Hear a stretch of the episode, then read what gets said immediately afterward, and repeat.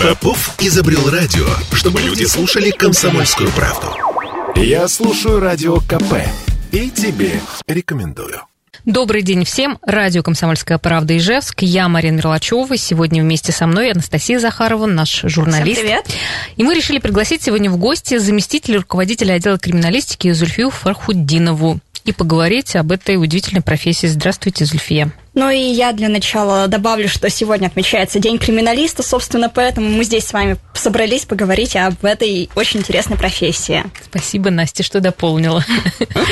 Ну, начнем тогда вот как раз с первого вопроса. Еще раз здравствуйте. Здравствуйте. Друзья, да, если вы хотите присоединиться к нашему эфиру, пожалуйста, задавайте свои вопросы. 94 50 94 Вайбер 8 912 007 08 06.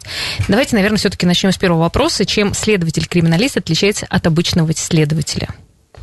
Оно, если вчитаться в наименование да, должностей, следователь-криминалист а, это уже более опытный следователь. А если следователь это должностное лицо, которое расследует уголовные дела, осуществляет процессуальные проверки, то следователь-криминалист, а, он может, конечно, тоже уголовные дела расследовать, определенные следственные действия выполнять, но больше он оказывает помощь методическую, практическую молодым специалистам. Мы также выезжаем вместе со следователями на места происшествий, также проводим следственные действия, допросы, обыски, то есть весь спектр того, что необходимо. Кроме того, криминалисты а, а, обучают молодых следователей, да, то есть а, на базе отдела криминалистики есть специальный учебный класс, где все вновь принятые, и также э, следователи с опытом проходят обучение, да, то есть тактики, Подождите, когда мы говорим про криминалиста, это же вот какие-то специальные щеточки, специальная аппаратура, все это как-то очень ну, то есть представляется. Вы, как-то с помощью именно науки раскрываете преступления. Да, одна из задач криминалистов это внедрение новейших э, экспертных исследований и технико-криминалистических средств Наверное, слышали многие про криминалистические чемоданчики, ну, да? Вот я То сразу есть... же как-то рисуется да, картинка да, такая да. именно. То есть а, есть у нас такие чемоданчики, иногда мы на осмотры выезжаем не с одним, а с тремя,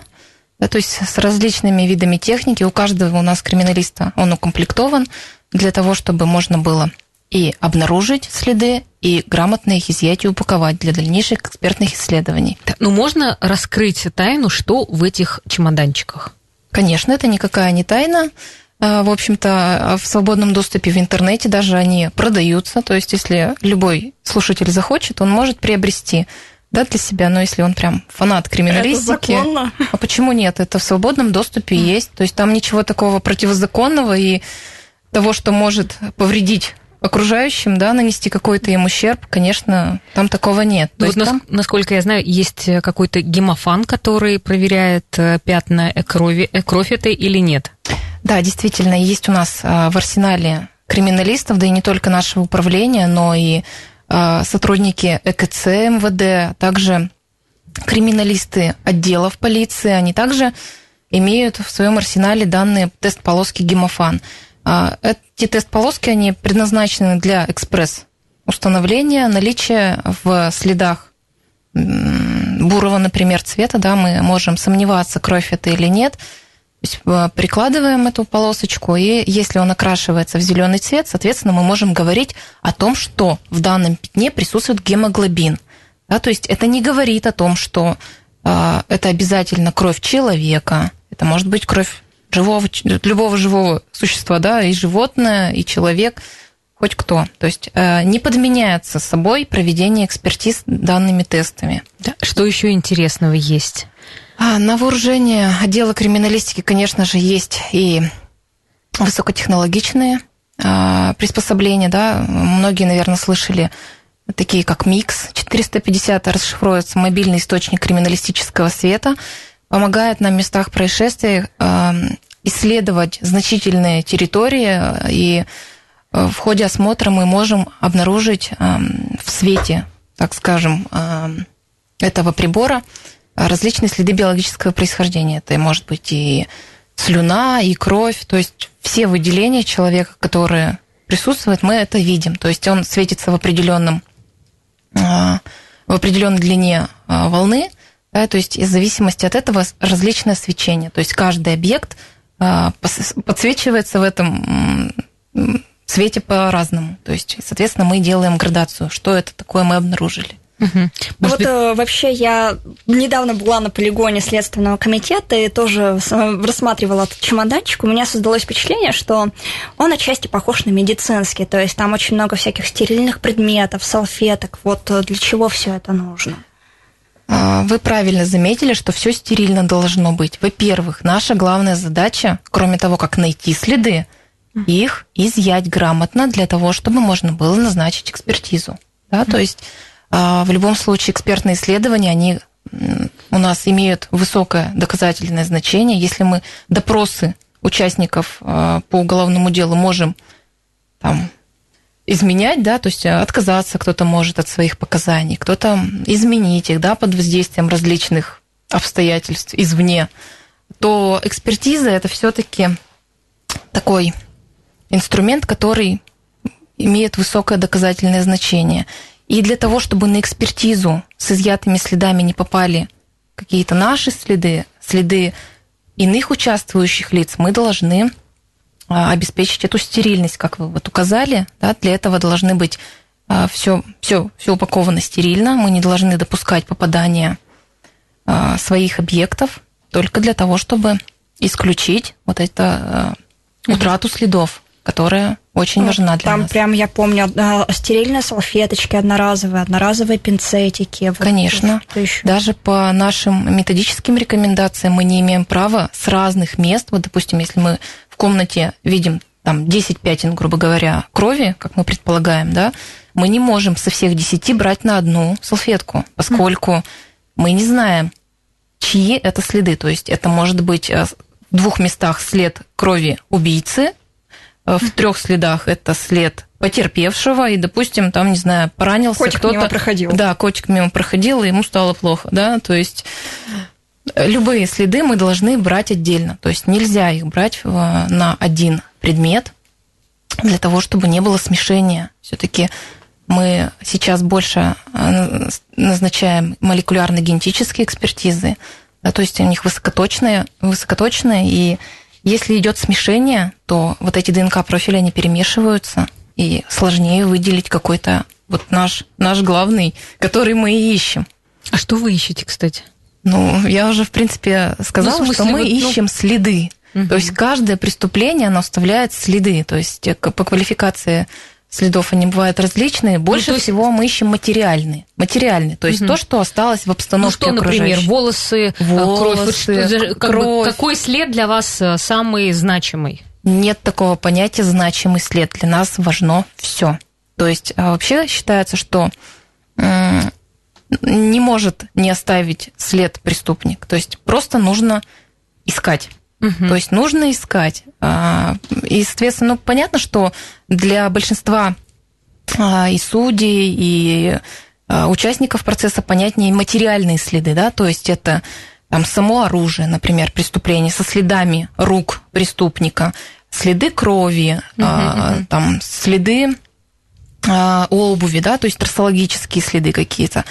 А, вот, вот больше такое. За... Вот я, кстати, еще мне рассказывали, что есть в последнее время очень интересная запаховая экспертиза, которая проводится с помощью собак. Вот про нее еще расскажите, mm-hmm. пожалуйста. Да, действительно, запаховая экспертиза, она очень интересная. Наше управление по Удмуртской республике, мне кажется, одно из передовых в этом направлении, потому что мы очень любим назначать эти исследования, и они действительно очень нам помогают, когда бессильно даже геномная экспертиза. То есть запаховые следы, а в основе лежит запах человека. Да, то есть мы все уникальны. То есть если ДНК-профиль, он может у монозиготных близнецов совпасть, да, то есть, ну, вероятность, конечно, такая mm-hmm. очень небольшая, но есть, то по запаху даже монозиготные близнецы будут отличаться. Поэтому запах, он уникален, индивидуален и не изменяется от там, прошествия времени. Вот, поэтому мы изымаем также запаховые следы. То есть для этого достаточно просто вещь, которая контактировала с преступником. И собака, да, что?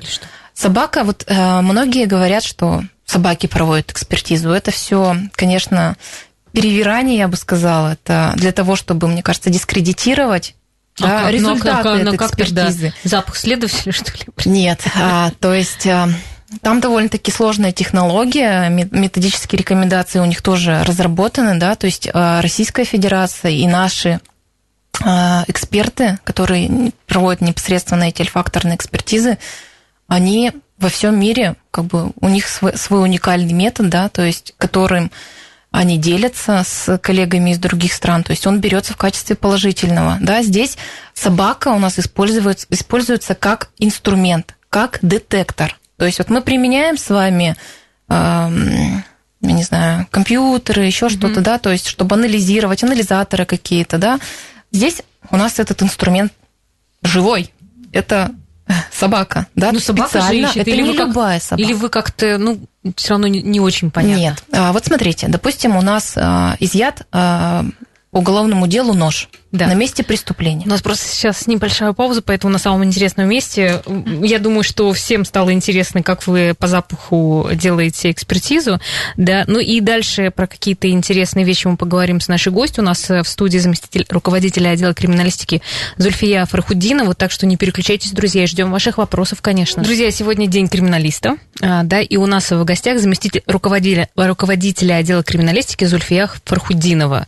Мы говорим про профессию и, конечно, конечно, если у вас тоже есть вопросы, вы можете их э, задавать. Напомню, координаты 94 50 94 наш номер телефона и номер вайбера 8 912 007 0806. Хотелось бы все-таки э, до конца разобраться, что это за запаховая экспертиза. То есть как можно запах ну, привести к какому-то, я не знаю, заключению. Да, продолжим э, нашу незавершенную тему. То есть э, буду рассказывать на примере, чтобы было Давайте, понятнее. да, Допустим, конечно. с места происшествия мы изымаем нож с следами крови. Да, кровь является очень хорошим консервантом, то есть она запечатывает запах того, кто был последний. То есть вообще, по идее, проводили когда исследования, до 26 запаховых следов можно в ходе одной экспертизы обнаружить. Но тот запах, который был самый последний, скорее всего, это был убийца, который да, у нас причинял телесные повреждения, он останется самым ярким, да, то есть а, вот у нас мы изъяли этот нож, упаковали по всем правилам. А, Есть у нас, допустим, круг а, подозреваемых лиц, да, то есть а, мы у них берем образцы крови. Кровь вообще универсальна, да, то есть Мгм. мы и генетические экспертизы по ним проводим, и кровь также у нас а, носит, несет в себе запаховую информацию. То есть для этого мы берем образцы крови у проверяемых лиц. Далее мы назначаем экспертизу. Э, Чаще всего мы назначаем ее в ВКЦ МВД России в Москве. Вот, предоставляем вот эти все объекты. Далее у них проходят специальные циклы, то есть а, это а, марлевые тампоны с образцами крови. Они через а, специальное оборудование на Там ну, выпаривается да, там выпаривается, да, она. И на, э, ну, в таких конусовидные пробирки она на носителе, грубо говоря, помещается, да, и то есть э, эти пробирки, там, ну, допустим, 10 человек мы проверяем, то есть 10 пробирок мы ставим, Мгм. да, и уже э, специально обученная собака вместе со своим э, тренером-экспертом, они идут и по кругу нюхают. А если следы. собака ошибется, например? Это не один раз проводится, то есть есть Мгм. несколько, то есть и собака, она ей не так, что вот она дошла до, до второй баночки, допустим, да, и все и села, и дальше не идет, и мы не проверяем следующий. Нет, она обязана несколько раз пройти по кругу, да, то есть э, проверяется это все, то есть это неоднократно. А Мы не можем как бы, Да, а почему вы сказали, что у нас в России это развито как-то очень сильно, а в других э, Нет, во странах- всех странах это развито. Просто у нас э, наши эксперты, они разработали подробные а, и хорошо как бы подтвержденные исследованиями, да, то есть есть и практика наработанная, да, то есть это все обосновано, научно обосновано и положено в основу этих методических рекомендаций. Хорошо, а вот скажите, бывали ли случаи, когда случайно взяли следы исследователя вместо следов преступника? Бывают вообще такие, А. ну, как бы, нашла собака преступника, он оказался не тем следователем, например. Ну, к примеру, я шучу, извините. Ну, здесь по поводу запаховых следов маловероятно, что у нас. Ну, собака... понятно, это, да? Нет, не- но бывают ситуации, допустим, мы изымаем с места происшествия какой-то объект, направляем на ту же самую генетическую экспертизу, и у нас, допустим, а, в результате обнаружено два или три следа ДНК. И один из них принадлежит следователю. Да, то есть у нас, допустим, э, выстреливает, что этот след преступника, ну, допустим, проверяемого нашего лица, подозреваемого либо обвиняемого на, на тот момент, в каком он статусе, потерпевшего. Ну, потер, следы потерпевшего, особенно по убийствам, они сто процентов будут, да, потому что это угу. и кровь, и все, то есть вот это будет. И третий след какой-то неидентифицированный.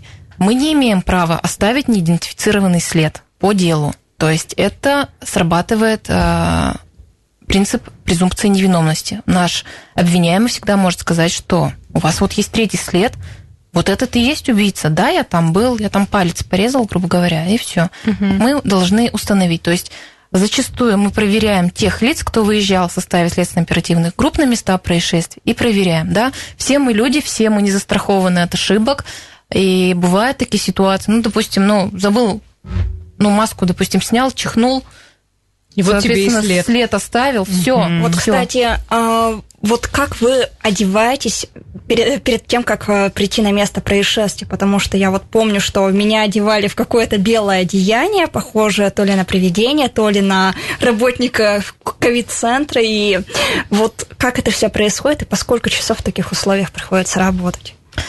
По поводу экипировки, да, то есть еще раз повторю, что наша задача это найти след и не оставить свои. Да, для этого мы должны, конечно же, быть в перчатках, чтобы не оставить следы пальцев рук, должны быть в маске, а, желательно также шапочку, да, либо ну, какой-то предмет одежды, да, гардероба, который закрывает наши волосы. Вот вы упомянули в, а, про защитный костюм. Мы его называем Каспером, ну да, как привидение, потому что белое.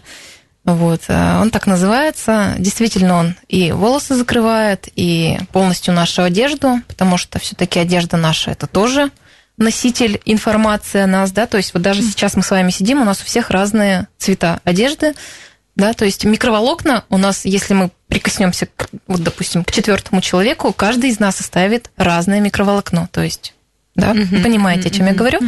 Вот, то есть э, для этого нам тоже нужно закрывать себя. И, соответственно, на ноги мы одеваем бахилы. А по длительности осмотра места происшествия, но они, конечно, бывают различные. То есть все зависит от того, что произошло. То есть если это убийство, то это минимум 4 часа.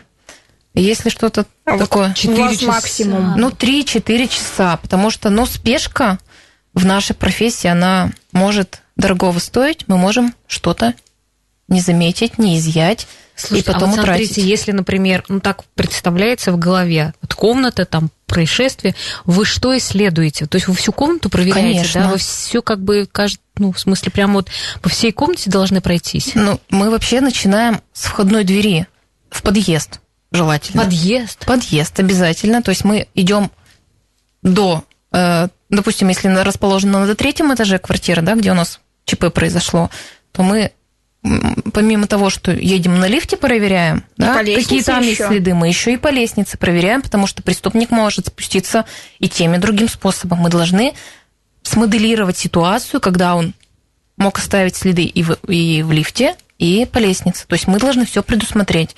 Вот, соответственно, и в помещении точно так же. Начинаем от входной двери, и по всем абсолютно помещениям. Конечно, допустим, а, если мы визуально видим, что следов нет, да, мы все равно это помещение описываем да, и указываем, что следов, имеющих значение, не обнаружено. Зульфия, что вас э, привлекло вообще в этой профессии, что вы решили пойти этим заниматься? Ну, вообще, на выбор профессии повлиял мой папа. Да, то есть он у меня был следователем милиции тогда еще. А, вот, и в 2000, не помню каком году, ну, в общем, он вышел на пенсию и является пенсионером МВД. То есть мне всегда было это интересно, я всегда говорила, что я хочу быть следователем, но у меня не было тогда еще представления следователя МВД, прокуратуры, да, то есть я тогда это еще не совсем для себя осознавала. Вот просто вот хотела быть следователем, мне было важно получить юридическое образование. То есть уже, соответственно, в дальнейшем бы я определилась куда. Ну вот э, а ваш папа, папа вообще э, был рад, что вы пошли? Вот сейчас мы с вами говорили, что вы бы своей дочке ни за что бы не посоветовали идти вот в эту профессию. А ваш отец как вообще отреагировал, когда вы решили, э, сказали ему, что вот я пойду след... я работаю следователем, криминалистом? Ну, я не сразу пойти? работала криминалистом, да, то есть я тогда еще когда получала... Но все равно.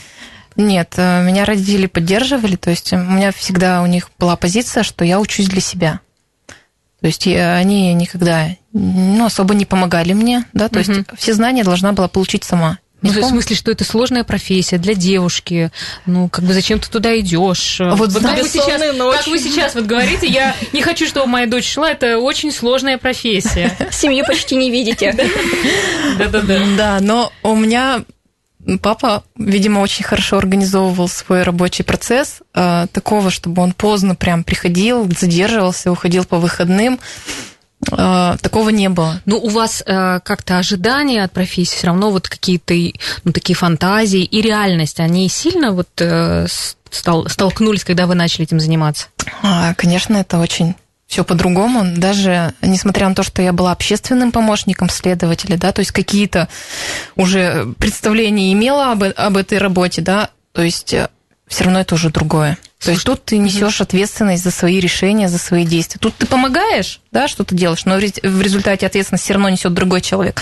А тут все вот это вот, вся, все бремя ответственности лежит на тебе. То есть это твои сроки, твои дела, твои потерпевшие, так это, это же твое. все-таки а, место преступления, это кровь, это ну, погибшие, это трупы, в конце концов. Вот как, а, как вы как, как, как вы переживаете после своей работы? Как вы восстанавливаетесь? Ну, вот честно, может быть, это не совсем звучит красиво, но на работе нужно абстрагироваться, да, то есть это наша работа. Мы пришли туда, мы знали, чем мы будем заниматься, то есть а, мы должны быть были к этому готовы. То есть а, к трупам, в принципе, спокойно отношения, да, то есть кровь, то есть со временем привыкаешь к этому, ко всему, да, то есть уже так резко не реагируешь, да, в принципе, и в обмороке никогда у нас никто не падал, исследователей, вот. А самое, конечно, тяжелое это трупы детей. Вот mm-hmm. это да, это как маме мне очень сложно, то есть сразу такие. Mm-hmm. Переживания больше захлестывают. Хорошо, у нас сейчас снова небольшая пауза, друзья. Мы обязательно дальше пообщаемся, так что подключайтесь к нам, слушайте, ну и возвращаемся через пару минут. Ну что, друзья, напомню, что в студии сейчас Марина Мерлачева, я, а наш журналист, которая как раз занимается темой криминальной у нас э, здесь э, в редакции, Анастасия Захарова, и заместитель руководителя отдела криминалистики Зульфия Фархудинова. Ну, Зульфия, еще очень хочется услышать от вас реальных историй, когда вот все эти следы, все эти экспертизы помогли найти виновного и наказать его. Ну, хотелось бы привести пример, он такой, мне кажется, довольно-таки нечасто встречающийся, когда а, в одном из районов Удмуртской республики после распития алкоголя а, из компании, в компании четверых мужчин один из них был обнаружен утром убитым. Ну как, у него из ноги торчал нож, да, то есть mm. причина смерти явилась обильная кровопотеря. Его компаньоны были настолько пьяны, что не помнили, что происходило накануне, но один из них все-таки решил, что это он убил, да, то есть он дал признательные показания, все следственные действия мы с ним закрепились, да, то есть было изъято орудие преступления, но, ну и также допрошены два, два других очевидца, да, свидетелями. Но у криминалиста были очень большие сомнения о том, что наш обвиняемый рассказывает правду. Вот. И провели мы э, э, генетическую экспертизу, да, то есть по результатам там была только обнаружена кровь потерпевшего, да, а следов убийцы из-за того, что они были в малом количестве, они не смогли идентифицировать. И опять же нам на помощь пришла наша любимая запаховая экспертиза. Мы ее назначили в Москву, и нам пришли выводы о том, что следы нашего обвиняемого отсутствуют угу. на этом ноже, но присутствуют следы свидетеля, который также распивал спиртное в это время. То есть, когда мы начали его расспрашивать, а почему же вы сказали, что это не что вы? это не вы, а у обвиняемого, соответственно, а почему вы сказали, что это вы? То есть обвиняемый сказал, я был настолько пьян, что я не помнил. Но я думал, что вот, ну, мы с ним поругались накануне, и плюс вот этот вот свидетель, который на тот момент был в статусе, сказал, что да, да, это ты точно а был. свидетель в конечном итоге, в итоге признался потом, что он итоге, помнил, что да, это он. Да, он потом все прекрасно вспомнил. А, с ним ему также было предъявлено обвинение, и уже приговором суда он признан виновным, да, то есть я не помню, сколько, больше восьми лет лишения свободы, приговор уже вступил в законную силу. Ну и, соответственно, в отношении того первого обвиняемого, да, который признавался, уголовное дело было прекращено. А так бы человек, да, пострадал. Да. да. Ну вот, э, кстати, Зульфия, у вас такая вот достаточно стрессовая работа, и, и много времени на нее уходит. А вот как вы стресс снимаете? А, стресс снимаю. Есть ли у вас вообще на работе вот прям специальный график по, по, по тому, как снимать стресс? Потому что все равно ваша профессия, она такая энергозатратная. Конечно, мы все равно работаем с людьми, это всегда эмоционально нелегко.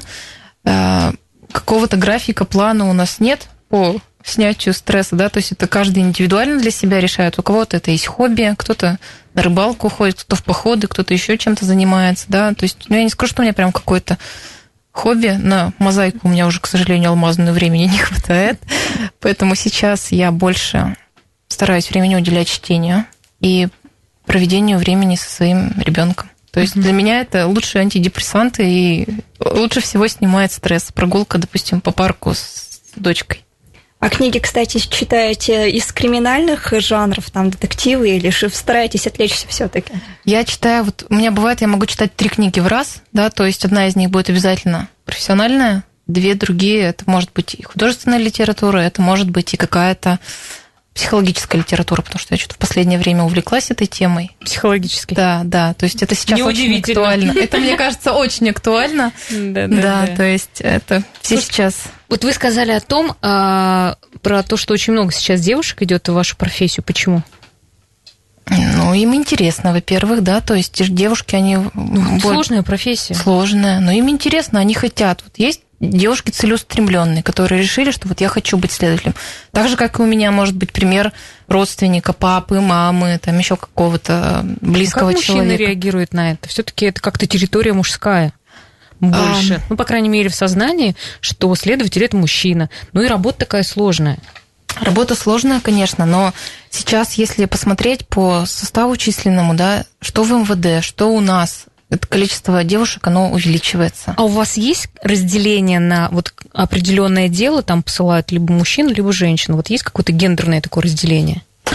На какие-то дела вас не посылают, например? Нет, такого не бывает, но все-таки мы должны уметь все расследовать, да, то есть следователь, он такой универсальный солдат, он умеет и экономику расследовать, и обычные общеуголовные, и коррупцию, да, то есть Угу. Ну, такой действительно универсальный солдат.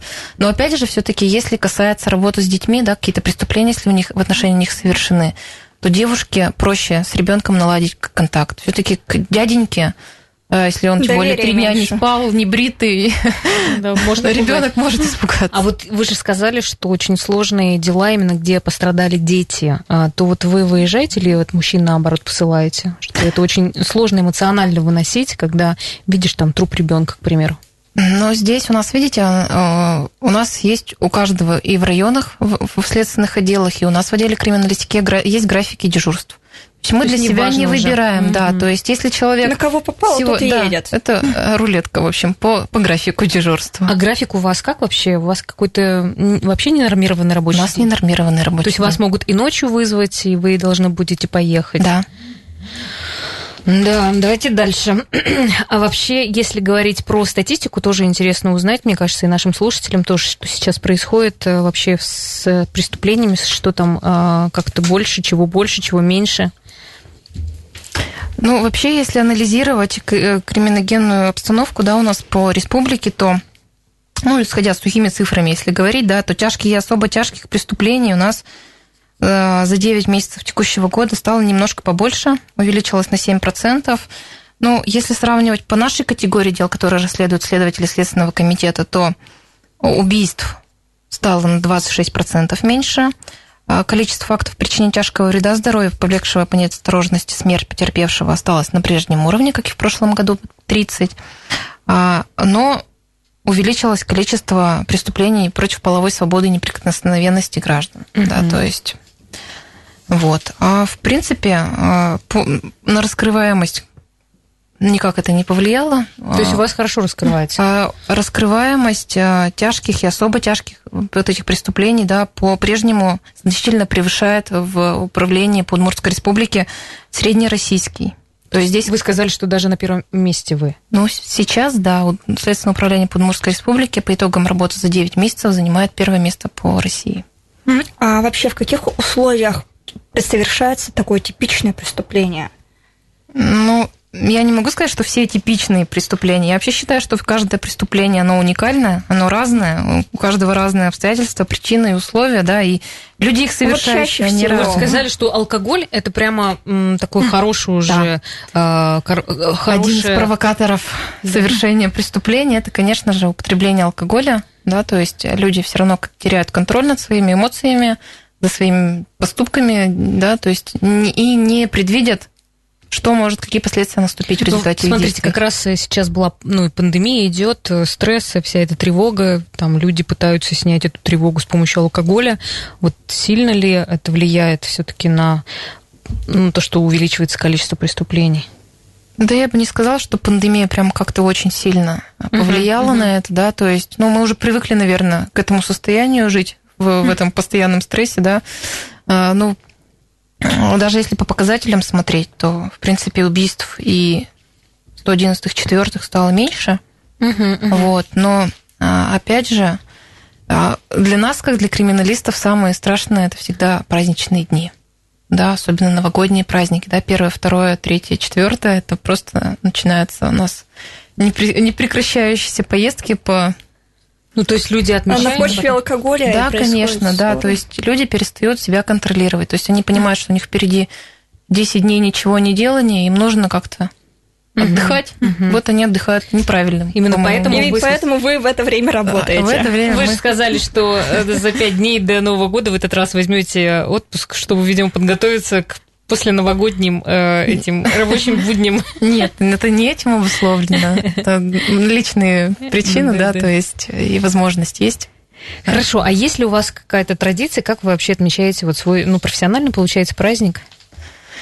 А, ну, вообще мы стараемся, конечно, куда-то выехать с делом, да, но это, конечно, не в будни, угу. да, то есть все равно нужно коллективе, чтобы было взаимопонимание, поддержка, чтобы мы могли понимать, что мы одна команда, что мы можем друг на друга положиться.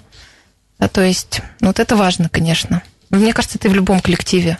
Но все-таки мужчины как-то к вам, ну, бережно относятся. Вот интересно, в вашем, э, вашей профессии, как вообще у вас взаимодействие с коллегами-мужчинами? А, ну, я Там они вас оберегают. Я у них сейчас единственная девушка в отделе, да, и э, несмотря на то, что должность поменялась, да, полгода назад, они меня не воспринимают, мне кажется, пока как э, руководящий состав, то есть все так же у нас на прежнем уровне, да, то есть Ничего мы себе. друг друга понимаем, Женщина помогаем. единственный стал руководителем.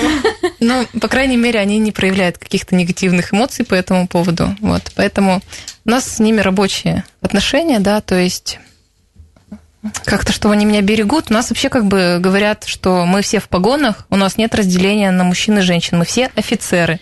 Понятно. Свои... Но мужа вы себе там же нашли. Нет. Понятно. Но тоже в погонах. Хорошо. Спасибо вам большое. У нас время уже. Я напомню, что в гостях была заместитель руководителя отдела криминалистики Зульфия Фрахудинова. Спасибо, удачи вам в вашей работе. Спасибо. Ну и чтобы поменьше было работы. Вот так вот. До свидания всем. Спасибо, что нас слушали. Всем хорошего дня.